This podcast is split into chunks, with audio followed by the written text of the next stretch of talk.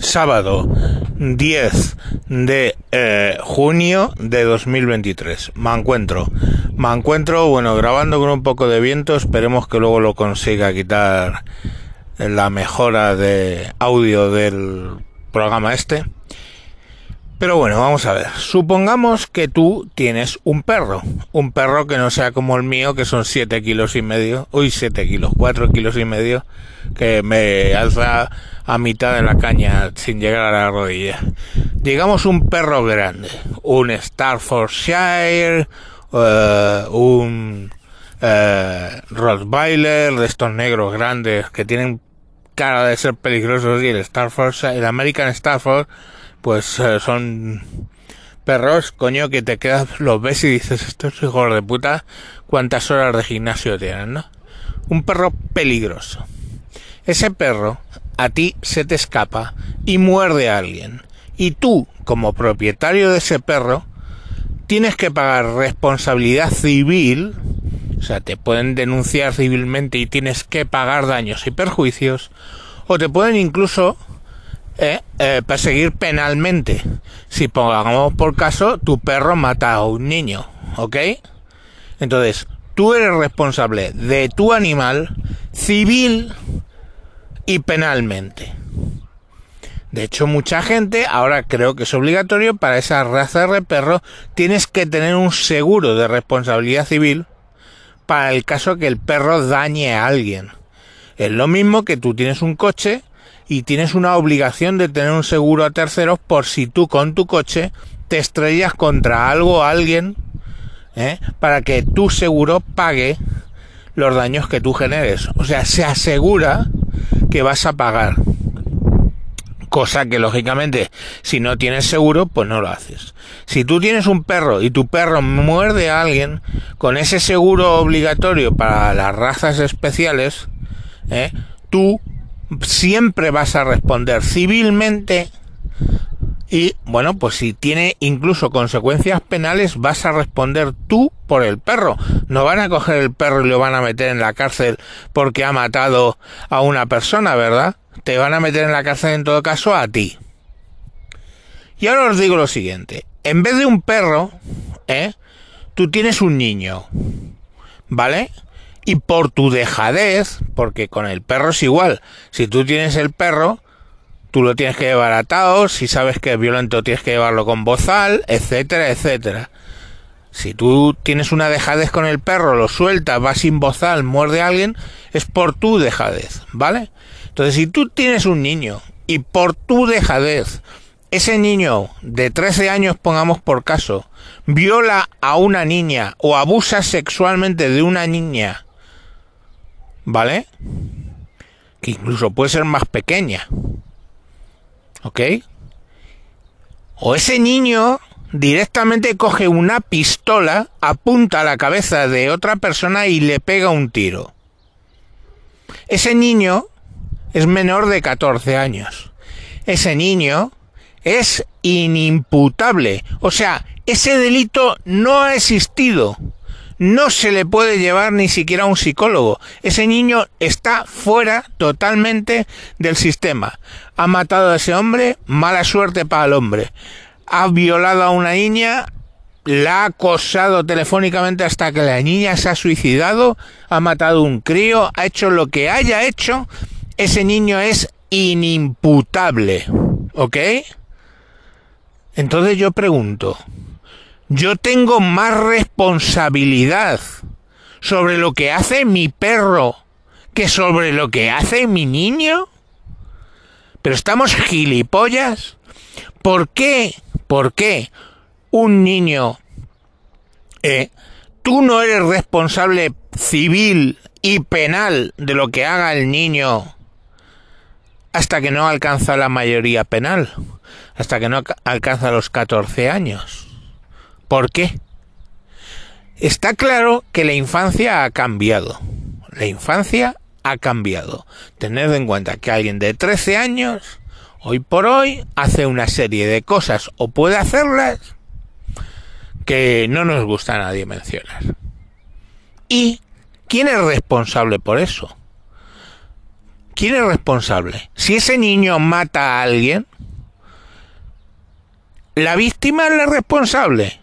La víctima no va a ver ni un duro, porque el niño es inimputable por lo civil o por lo penal. Ahora, si en vez de mi niño el que mata a alguien es mi perro, yo soy responsable civil y penal. ¿Veis la gilipollas? Esto es del nivel de que una niña tiene que pedir con 16 años permiso para ir a una excursión, pero no para abortar. Entonces, eso veis que es ilógico. Entiendo.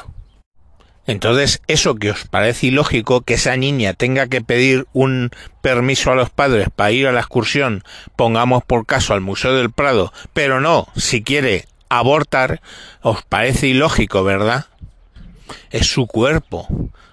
Ya, ya, pero también es su cuerpo el que va a ir al Museo del Prado, o lo va a dejar en casa el cuerpo y va en avatar. ¿No, verdad? Bueno, pues si eso os parece ilógico, creo que es igualmente de ilógico que yo tenga más responsabilidad civil y penal por lo que hace mi perro que por lo que hace mi hijo. Tan anormal sería, creéis de verdad, que eh, yo tuviera que pagar una indemnización a esa víctima o a los familiares de la víctima o incluso llegado el caso, yo pudiera pagar años de pena por ese niño que no es imputable? Porque está claro, ¿eh? Que nosotros somos responsables de ellos hasta que se emancipan. De hecho, a la mía, que está psicópata perdida, cuando la sacaron de mi casa, yo ya no tenía control. ¿Por qué la emancipé? los engañé para emanciparla, ¿eh? la eh, mi exmujer y yo. ¿Por qué lo hicimos? Hostia, porque yo no tenía ya control sobre esa niña. Y esa niña tenía una enfermedad, no una enfermedad mental, tenía una psicopatía que la convertía en general en peligroso. Y digo, yo voy a dejar esta bomba ambulante por ahí, pero ¿yo no la puedo controlar?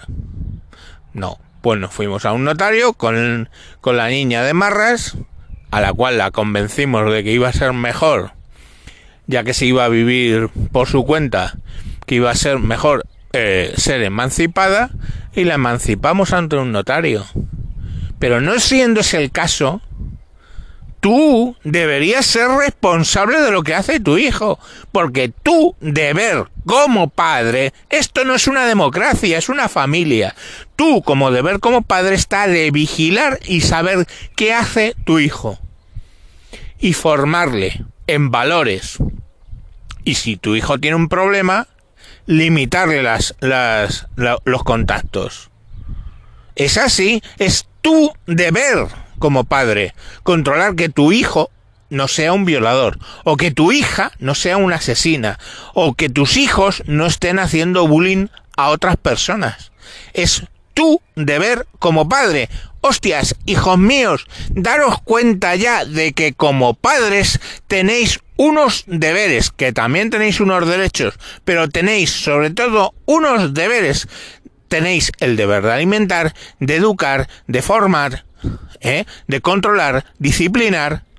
Esos son deberes tuyos como padre. Deberes que no queremos ver. Pues no tengas hijos, así de fácil. Pero claro, la momento es que tu hijo llega a una edad que puede hacer una serie de cosas. Ah, y es inimputable. Porque la gente enseguida, cuando ha habido estos asaltos de niños de 13 años, que si eran gitanos o eran romaníes o eran lo que fuera, a otras niñas, asaltos sexuales en toda la regla, la contestación, ay, es que los moros, ay, el que los gitanos, ay, que los varones. No, no, no, aquí no va de sexo. Aquí no va de razas, etnias o como lo quieras llamar, etnias uso yo. Aquí no va de eso, ni de cultura ni de mierda. Aquí va de unos niños que sus padres no han controlado al punto que los niños cometen delitos gravísimos que quedan sin consecuencia. A la mía pequeña, ya lo he dicho alguna vez, a la mía pequeña, ¿eh? un cabrón cete de 14 años la violó con penetración, desgarro, yo con 5 años, ¿eh? tuve que curar un desgarro vaginal. Sé que es crudo, pero lo cuento, coño, para que veáis el problema. Con cinco años me puse a curar un desgarro vaginal. Había que mantener la cura, ¿no? Le habían dado unos puntos y, lógicamente, pues tenía que darle el betadín y todo eso. Que mi hija, eh, en ese momento, con cinco años, no me dejaba hacerlo a mí y lo tuvo que hacer la madre. Yo lo intenté, ¿eh? Que conste. Y durante un tiempo a la niña la estuvo bañando la madre y la estuvo cuidando el, el desgarro eh, la madre. Y lo digo sin alterarme casi porque ya han pasado muchos años, ¿eh? Pero fijaros que te digo, ese niño de 14 años, que sí que era imputable, también vamos a ver qué le pasó a él. Le llevaron a juicio. Yo no me presenté en el juicio. ¿Por qué? Porque tenían que volverle a revivir a la niña de 5 años todo lo que había pasado. Y una psicóloga me dijo, que, psicóloga médica, o cuando estaba en el hospital, me dijo, la niña lo ha racionalizado simplemente como un juego que ha salido mal. Los niños de 5 años no están sexualizados los niños de 5 años no están sexualizados. Ha jugado con algo del niño que le ha provocado un problema y ha sangrado. Ya está, un juego que ha salido mal. Eso es como la niña lo percibía. La voy a meter yo en unos forenses, la voy a meter yo en un abogado de la otra parte que lo que va a hacer es rememorarle esto. Pues no, mi hija ahora tiene 10 años, no se acuerda de la movida aquella y tiene unas relaciones conmigo igual perfectas, vamos. O sea que, la verdad, es la niña de mis ojos y yo soy Dios para ella, te lo juro por Dios. Es así con las niñas con los padres, es así.